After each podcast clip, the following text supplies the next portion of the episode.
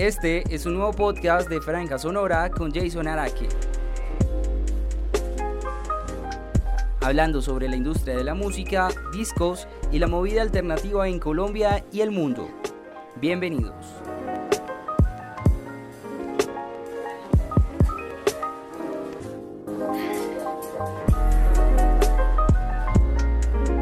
Soy Jason Araki y nos encontramos en el segundo podcast de este especial de Gustavo Cerati llamado Ecos de una leyenda.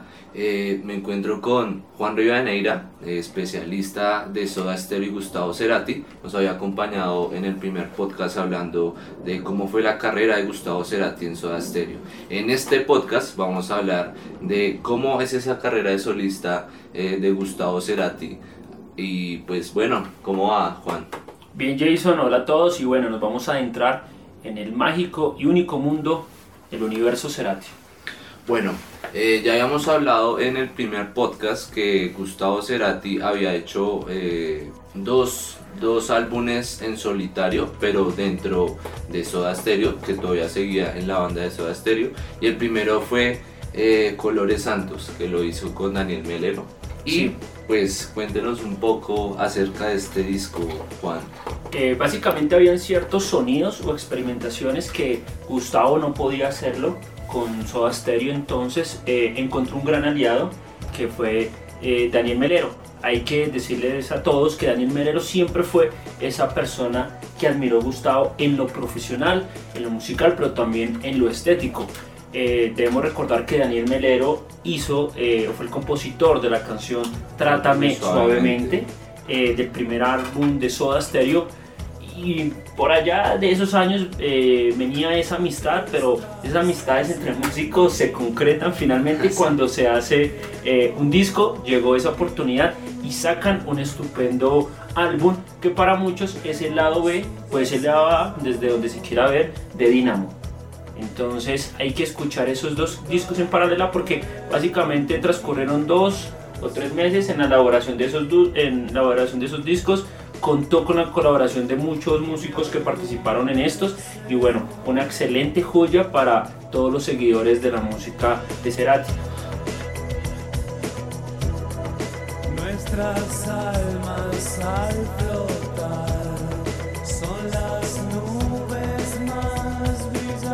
Podríamos decir que este, este álbum, eh, a diferencia del Dinamo, es que tiene, tiene un sonido un poco más alegre, ¿no? Sí. El Dinamo tiene sonidos más, oscuros y obviamente hace referencia al, al, nombre del álbum Colores Santos, ¿no?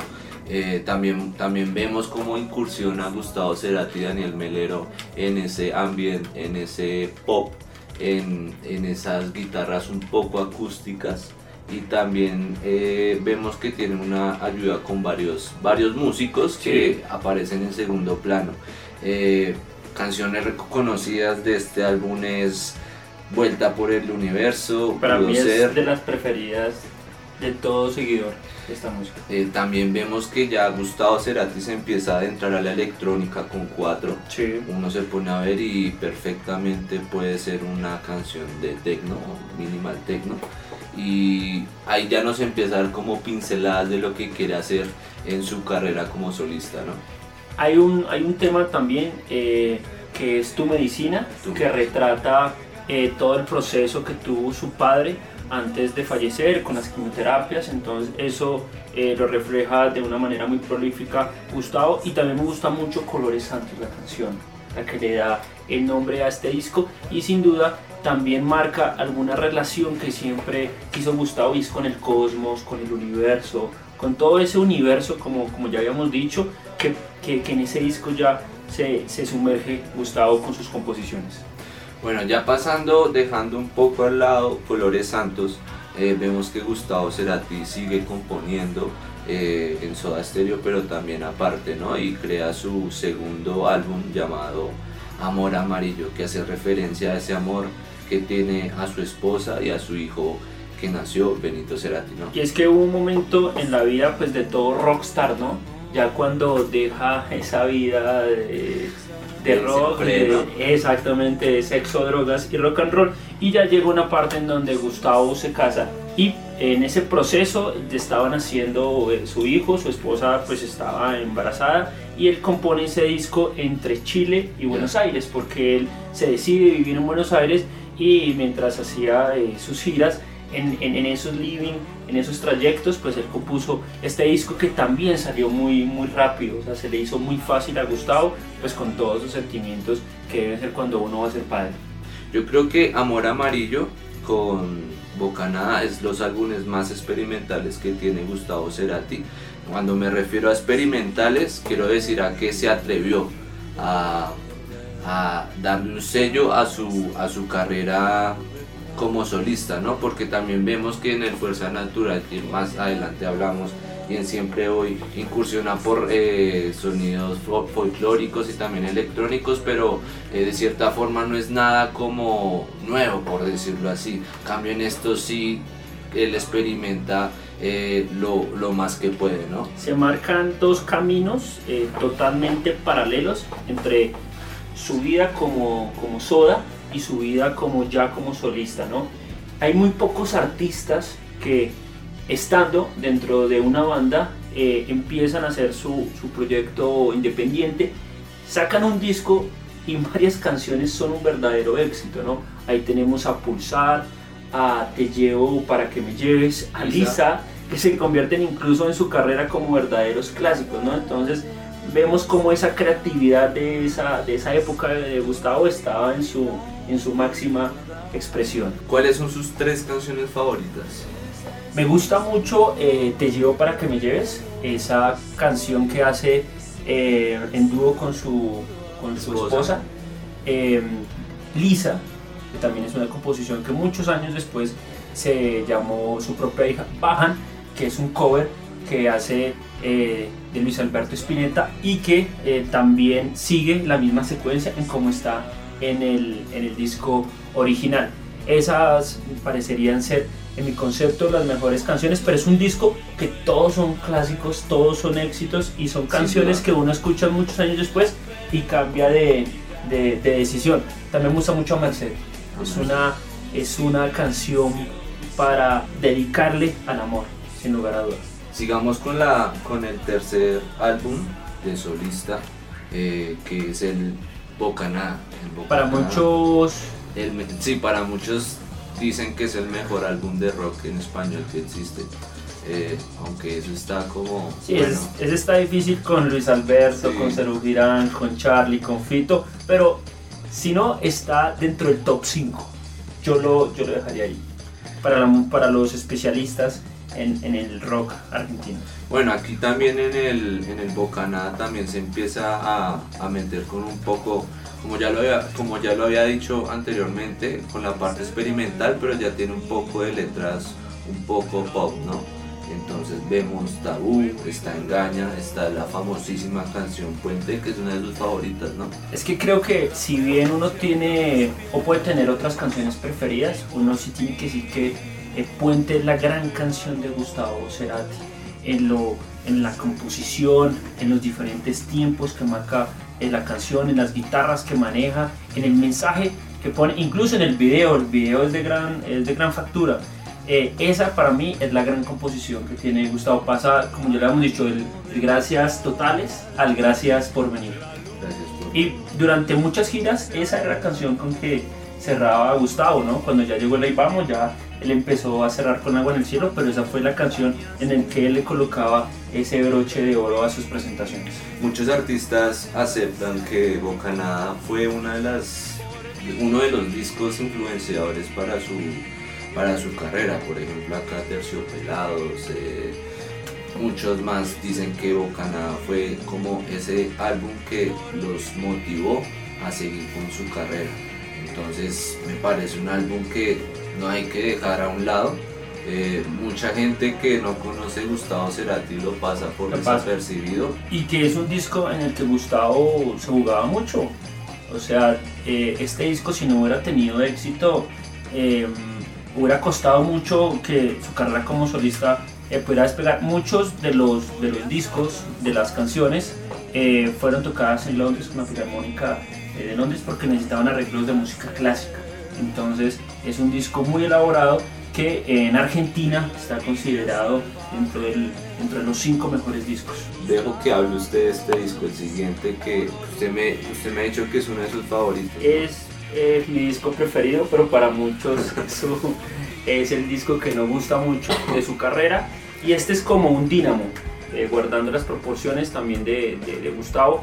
Es un disco en el que él decide incluso cambiar todo lo que había hecho en su carrera como Soda Stereo y en su carrera solistas con sus anteriores discos y empieza esa excursión electrónica que para esa época no era, no era muy común entre, entre rockeros, entre el rock, o sea, le costaba mucho a, a la onda, al mundo eh, rockero adentrarse en esos sonidos porque pues parecía que no, que, que le quitaba elaboración a la misma música, pero Gustavo demostró y mostró que la música tenía que ser vanguardista. Y este disco incluso hoy eh, suena, suena actual, pero todavía eh, creería que en unos años se va a mostrar su grandeza. Contó con la participación de folcloristas y el gran Charlie García en la canción Sudestada. Él hace, él hace el piano en esa canción. Mi disco preferido, también hay, hay muchas canciones que merecen ser escuchadas y reescuchadas nuevamente como Siempre Soy,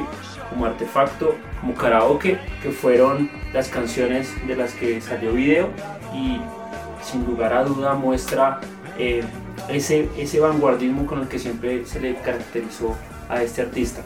En este álbum también vemos que empieza a incursionar, como usted ahorita lo había dicho, en la electrónica, ¿no? Pero no en una forma digital, sino en el sampleo. Entonces vemos en la canción Karaoke, eh, Siempre Soy, eh, vemos como esas, esas pinceladas de, la música electrónica y que también él estaba diciendo que el rock y la electrónica siempre han sido hermanos, aunque, aunque eso no se note tanto, eh, siempre ha habido como esa, esa comunión eh, que siempre va como al mismo lado, que es hacer buena música. Y muchas canciones del disco, a diferencia de otros discos, sí reflejaba lo que estaba viviendo Gustavo Cerati él para esa época ya se estaba separando de su esposa. Él compone No Te Creo, que eh, pues muchos, eh, muchas personas eh, que seguían a Gustavo decían que era una composición de tristeza frente a ese episodio de su vida. Nací para esto, que también desea él mostrarle al mundo que él de verdad nació para, para dejar huella y para durar por muchos años en la música popular del mundo. Bueno, ya pasando a otro álbum, eh, el Ahí Vamos, ustedes se preguntarán un poco, bueno, pero es que también Gustavo Cerati por él tuvo unas, eh, unos trabajos discográficos, reversiones, discos compilatorios. Pero vamos a hablar de esos álbumes en el bonus track de este especial de Gustavo Cerati eh, llamado Ecos de una leyenda. Entonces sigamos con él, ahí vamos que fue como con el álbum que empecé a escuchar por ahí cuando pequeño, esas canciones un poco ya pop rock eh, que empezaba Gustavo, eh, Gustavo Cerati a crear. Entonces ahí encontramos unos super hits.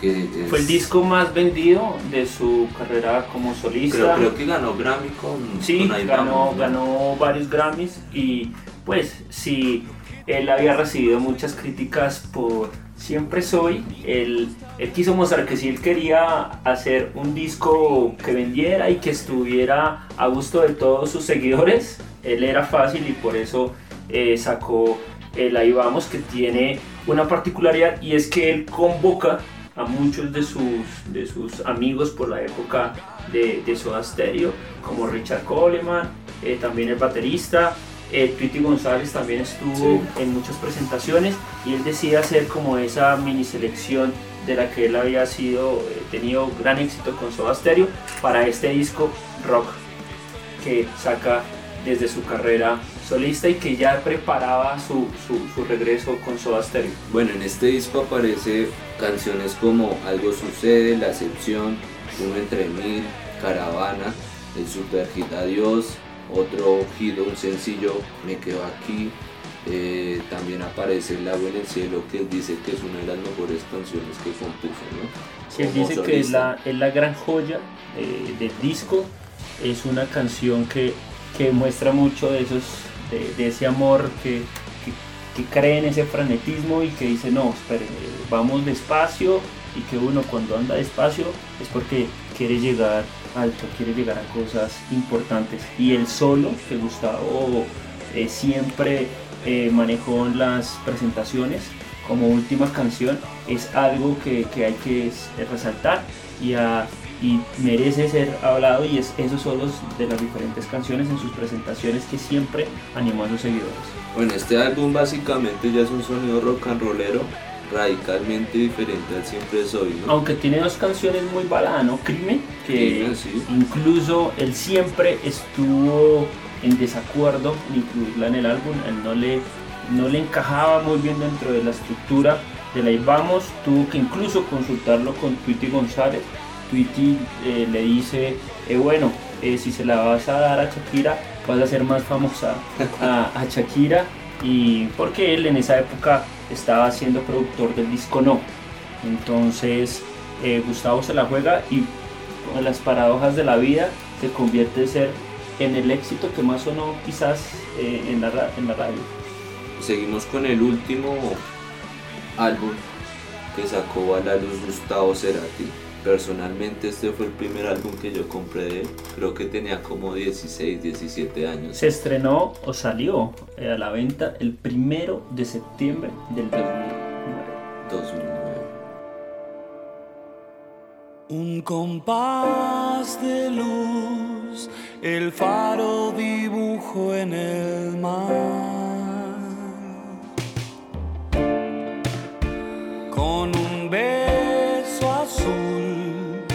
Espuma se convierte en sal. Sí, recuerdo que, o sea, uno en, la, en, uno en el colegio no tiene plata para nada, ¿no? Entonces creo que yo entré a la universidad y lo, lo primero que hice fue, fue comprar este álbum, ¿no? Porque en ese momento todavía teníamos en TV, ¿no? Y en TV pasaba canciones, los videoclips de, de este álbum. Recuerdo mucho Deja Vu que estuvo en el top 1 de MTV en esa época.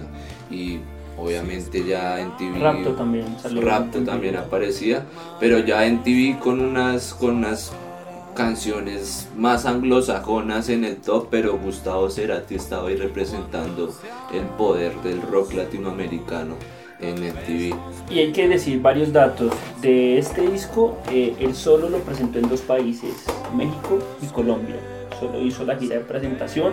Este disco también iban eh, a ser grabados todos, todas las canciones. Y al final iban a ser como una especie de documental o una especie de película que lamentablemente por el fallecimiento de Gustavo eh, quedó ahí. Eh, se graba tiempo después, se graba Rapto y había quedado grabado totalmente Magia. Magia. Incluso días antes de que Gustavo eh, padeciera de, ese ACV y que entrara en coma casi cuatro años, él le daba las últimas indicaciones al productor y al director eh, del video.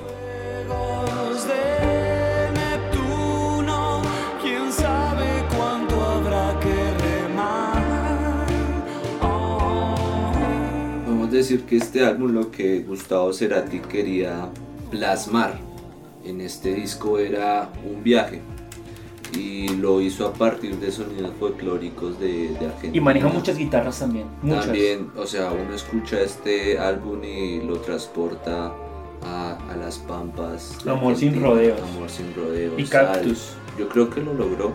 Eh, también vemos que la producción de este álbum eh, lo hizo con músicos pero lo, hizo aparte, o sea, no tocaron como banda en, el estudio, sino tocaron cada instrumento aparte.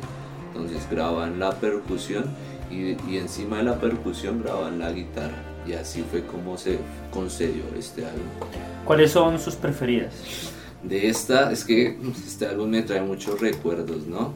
Pero yo creo que mis tres preferidas diría que es eh, Sal. Sal tiene, Sal tiene algo, ¿no? Sal es una canción que a uno le genera paz.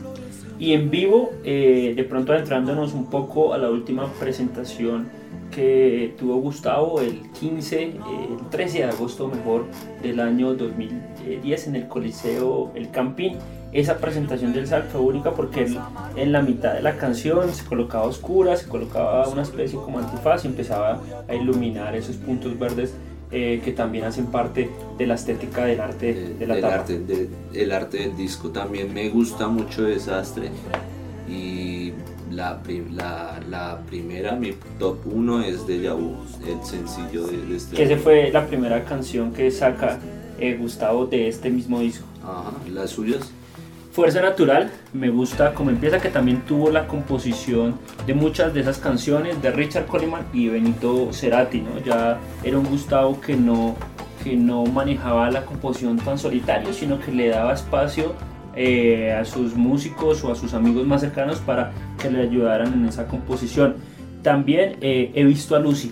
He visto a Lucy, es esa canción que es para pareja, que también sigue mostrando eh, ese Gustavo interesado por las, por las relaciones, por, la seducción, por la sexualidad que, que marca ese tipo de música. Bueno, algo más que decir de, esta carrera de, solista de Gustavo Cerati. De Fuerza Natural, em, tal vez eh, aterricemos un poco a la última presentación en Bogotá. Lamentablemente el Coliseo del Campín para esa época tenía muy mala acústica. Eh, Gustavo se queja en el concierto, incluso en su mismo Twitter, él publica eh, un lugar, Bogotá, en, un lugar muy difícil para tocar en vivo, pero bueno, ahí la sacamos eh, del estadio. Durante muchos eh, momentos se vio Gustavo cansado de, de, la gira, porque recordemos que él solo hizo un trayecto en casi una semana. Él visita Perú, él visita en Colombia Medellín, Bogotá, y pues finalmente eh, viajó para, para, para, para, Venezuela, que sería su última presentación el, sábado 15 de agosto. Bueno Juan, muchas gracias por estar en este segundo podcast llamado Uno entre Mil de este especial de Gustavo Cerati, Ecos de una leyenda. Lo espero en el tercer podcast eh, que vamos a hablar acerca del nuevo álbum, la recopilación de canciones de Gustavo Cerati que se va a llamar satélite, ¿no? Listo, gracias Jason. Y bueno, bueno, una preguntita eh, para dejar el ambiente para el próximo podcast. ¿Se queda con Cerati solista o Cerati Soda Stereo? Me quedo como Cerati Soda Stereo. Sí. Soy, soy, soy chico de banda. Sí, chico de banda. Bueno, yo soy chico de proyecto solitario. Aunque eso está venido a recoger, ¿no? Ese se dice solista como si un artista saliera a tocar solo sus canciones. Me quedo con, eh, o sea, me quedo con Soda Stereo por lo, por lo que significó eh, Soda Stereo para el rock latinoamericano, esa revolución que gestó en los años 80. Pero uno ve a Gustavo Cerati y lo como que lo apropia, lo apropia un poco más como hacia vivencias de uno. Entonces es un poco difícil escoger, pero yo, yo escojo a Gustavo como banda. ¿Como banda? Como Soda Stereo. Ok. bueno, nos encontramos entonces en el tercer podcast que hablará sobre el disco recopilatorio de las mejores canciones que hizo con otros artistas llamado Satélite. Chao, chao.